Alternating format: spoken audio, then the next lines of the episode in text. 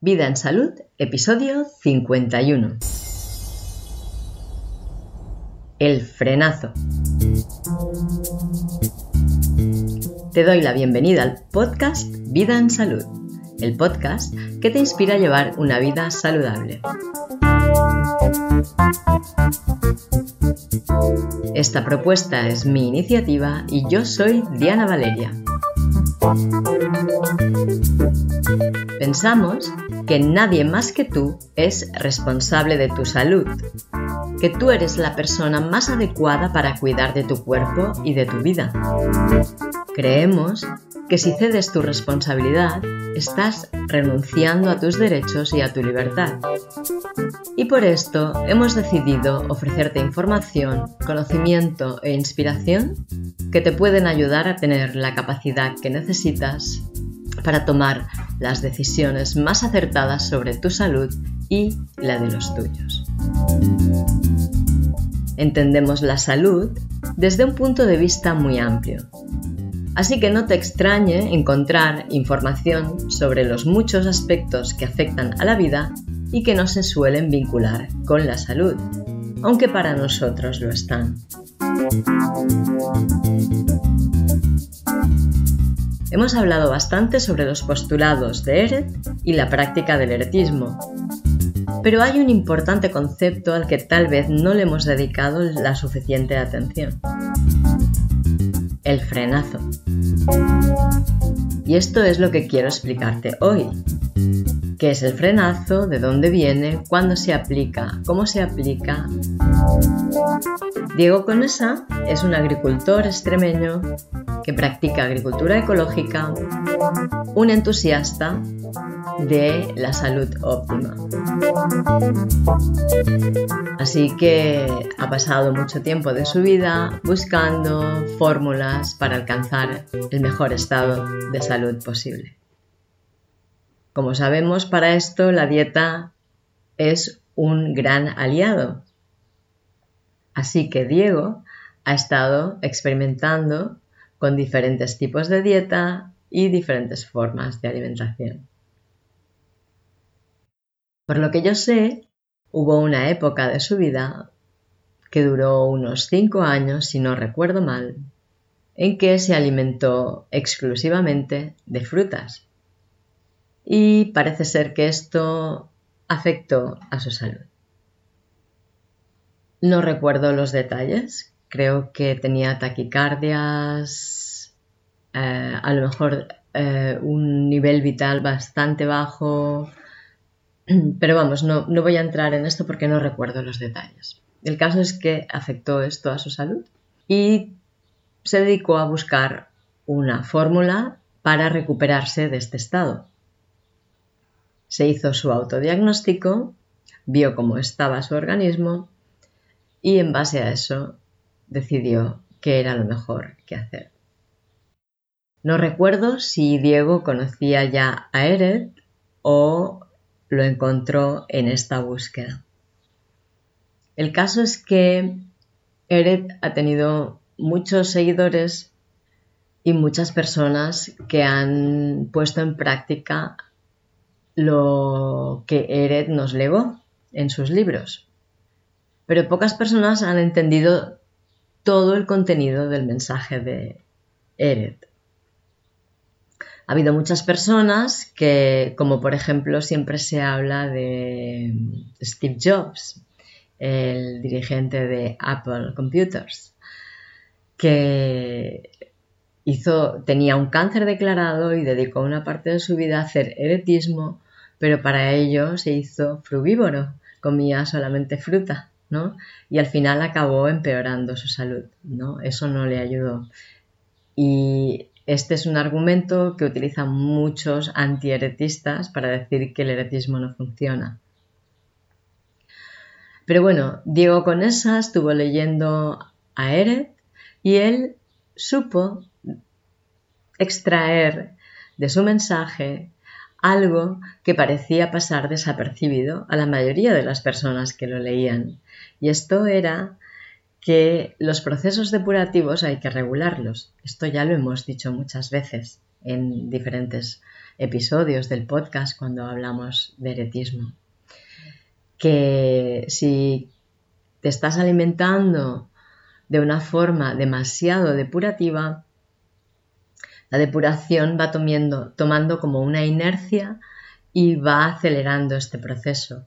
O sea, cuanto más depurativo mm, comes, cuanto más dieta detox haces, más depuras y va aumentando exponencialmente en el tiempo, ¿no? Si llevas un día de dieta detox, pues tu, tu organismo se pone a depurar, pongamos 5, ¿sí? Dos días de dieta detox, tu organismo se pone a depurar 10. Tres días de dieta detox, tu organismo se pone a depurar 20, ¿no? ¿Y qué pasa? Que no todo el mundo tiene los órganos en suficiente buen estado como para soportar una depuración demasiado intensiva. Podría ser que fuera demasiado exigente. O también pudiera ser que albergaras en tu cuerpo demasiados tóxicos o productos, aunque no muchos, pero sí que muy tóxicos, que exigieran un trabajo demasiado intenso a tu sistema depurativo. Entonces tendrías un problema, porque empezarías a sentir los síntomas de ese exceso de trabajo en tu organismo. Y es por esto que Eret recomendaba que el proceso depurativo se regulara. En sus libros cuenta que algunas personas murieron por no respetar estos procesos. Y este es el mensaje que para Diego fue el más importante, porque precisamente él entendió que esto era lo que le estaba pasando, que estaba depurando demasiado y estaba teniendo conflictos su organismo para poder sobrellevar ese ritmo. Y entonces empezó a practicar lo que él llamó el frenazo, que es empezar a ingerir paulatinamente alimentos que añaden una complicación digestiva que nuestro organismo le cuestan de digerir, como por ejemplo podría ser pues, eh, los cereales, las legumbres, los huevos, los lácteos fermentados, como queso, yogur, kéfir, etcétera, cuajada, pan, huevos, carne, pescado. Estos serían los productos alimenticios que utilizamos que añadirían más complicación a la digestión porque tenemos que descomponer eh, nutrientes más complicados, elementos más complejos y hay que hacer más trabajo de descomposición. Esto es el frenazo, o sea, comer alimentos que son más difíciles de digerir, que no son depurativos, esto es muy importante también, o sea, que no mm, ayudan al cuerpo a eliminar tóxicos, que son solamente nutrientes fuertes, así como pesados, no como proteínas densas, como carbohidratos o almidones densos, ¿sí? para que nuestro organismo tenga que retirar energía de la depuración y dedicarla a la digestión y asimilación de estos nutrientes. A descomponer las cadenas largas de aminoácidos que componen las proteínas de los derivados de animales, por ejemplo. A descomponer las cadenas largas de, de carbohidratos que componen los cereales y de esta manera el organismo deja de dedicar tanta energía a depurar, frenas un poquito, por eso se llama frenazo, ¿no? Frenas la eliminación, la depuración, la desintoxicación y la puedes llegar a dejar, o sea, practicando bastante, adquiriendo un poco de maestría en esto, puedes llegar a conseguir dejar tu desintoxicación a un ritmo que sea el óptimo para tu organismo, que tú puedas ir depurando sin estar poniendo en peligro alguna de las funciones de tu, cuerpo. De las consecuencias que tiene el hecho de estar depurando más demasiado, a, un ritmo demasiado fuerte, es, por ejemplo, pues debilitar los huesos, tener problemas bucales, dentales. Te invito a escuchar los episodios que componen la serie Aprendiendo a comer mejor. Dejaré el enlace en las notas del programa para acabar de ver pues, cuál es el funcionamiento de esto, porque esto ya lo expliqué en otro episodio, o en varios episodios creo que he hablado de esto ya. Entonces este es el objetivo del frenazo, ¿no? Cuando estás ah, con un ritmo muy acelerado de desintoxicación, estás depurando más de lo que tu cuerpo pues puede en realidad y empiezas a tener síntomas, pues está bien aplicar esta técnica que forma parte de los postulados de Eret. Pero no hace falta que llegues a estar con taquicardias, con debilidad extrema para aplicar esta técnica. Esta técnica se puede aplicar en lo cotidiano, como estaba diciendo antes, para mantener eh, tu ritmo de depuración cuando estás en un proceso de limpieza, porque quieres recuperarte de, de un síntoma que tiene una etiqueta médica concreta, o sea, de una enfermedad, de lo que se llama una enfermedad, o quieres limpiar tu organismo porque sabes, has estado un tiempo tomando un medicamento que lo ha intoxicado y quieres limpiarte de eso porque ya no lo tomas, o porque sabes pues que te has expuesto a un agente tóxico, el que sea, yo que sé, pues algún metal o o algún producto químico, por ejemplo agrotóxicos, has estado trabajando en, el campo y has estado fumigando glifosato, por ejemplo, y sabes que es tóxico y ya no haces eso, pero quieres limpiarte de esto, o has estado trabajando en un estudio fotográfico o en una imprenta o en algún sitio de estos donde se utilizan materiales que son químicos y que dejan partículas tóxicas en suspensión en el ambiente y quieres limpiarte de eso, pues mm, igual es mejor que coger y hacer una limpieza a fondo intensiva que puede llegar a debilitarte y a poner tu, organismo en peligro o deteriorar seriamente algún órgano vital porque es lo que decimos, eh, le, estás dando a la máquina demasiada leña y a lo mejor no aguanta, pues entonces eh, puedes regular el ritmo de tu depuración añadiendo algún alimento de los que he nombrado que le añade una complicación digestiva a tu dieta para que la depuración no se vaya acelerando tanto. Dejaré en las notas del programa una lista de estos alimentos para que lo puedas tener a mano. Puedes hacer como el propio Diego con esa recomienda, tomar una ensalada, por ejemplo, tomar verdura cocinada, alguna verdura cocinada, verdura, verdura, no estamos diciendo cereales ni legumbres. También dejaré una lista de estas verduras, las que se comen como segundo plato después de la ensalada. Y luego tomar una porción de pues patata, por ejemplo, que es un almidón y tienes que descomponerlo haciendo mayor esfuerzo.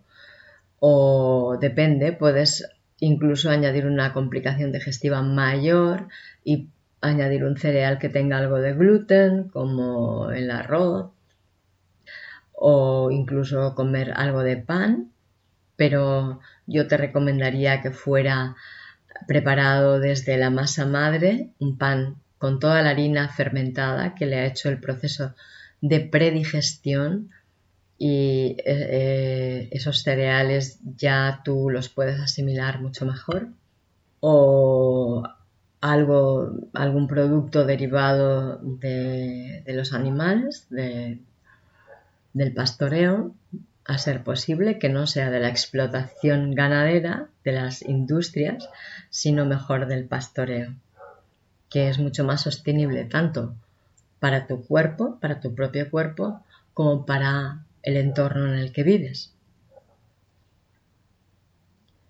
Pero siempre intentando que esta última parte sea la menor posible, para no parar demasiado ese proceso depurativo que has empezado.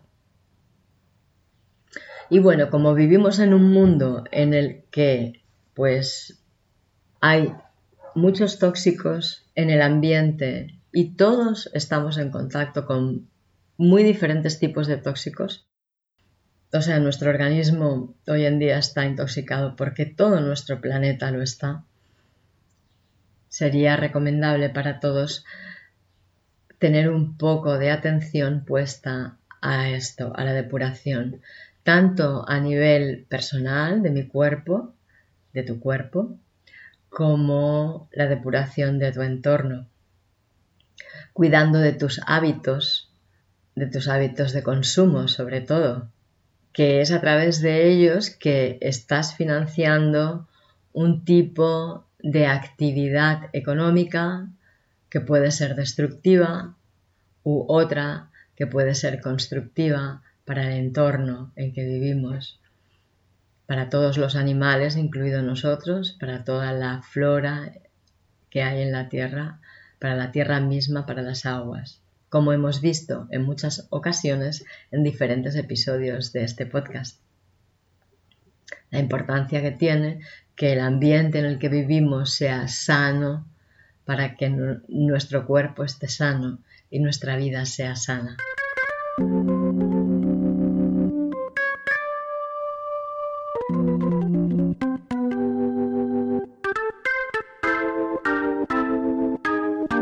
Muchas gracias por escucharme. Gracias por participar.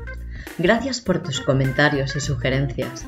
Gracias por estar dándole sentido a Vida en Salud. Gracias también a Kiflus por la cesión de las melodías del programa. Comparte si te ha gustado. Y si tienes niños, permite que escuchen el podcast. Creo que la información que compartimos puede ser muy útil para ellos desde cualquier edad. Si quieres ayudar a dar visibilidad al podcast, dale likes en las redes sociales y en la plataforma desde donde lo estés escuchando. Spotify, Evox, iTunes. Ponle comentarios positivos, hazle reseñas, las estrellitas donde las hayan, no en todas partes las hay. ¿Te gustaría recibir un aviso en tu correo electrónico cada vez que publique un nuevo episodio? Pues suscríbete en vidaensalud.es barra suscripción. Si quieres proponer un tema o exponer una pregunta, escríbeme a vidaensalud.dianavaleria.es o mejor exponla en el grupo de Facebook Vida en Salud Podcast. Solicita unirte al grupo, yo te aprobaré y podrás hacer la consulta. Si quieres apoyar al podcast para que pueda tener una larga vida y aportar cada vez mejores contenidos, suscríbete al Club Premium de Vida en Salud, vidaensalud.es barra registro o hazte mecenas en patreon.com barra Diana Valeria.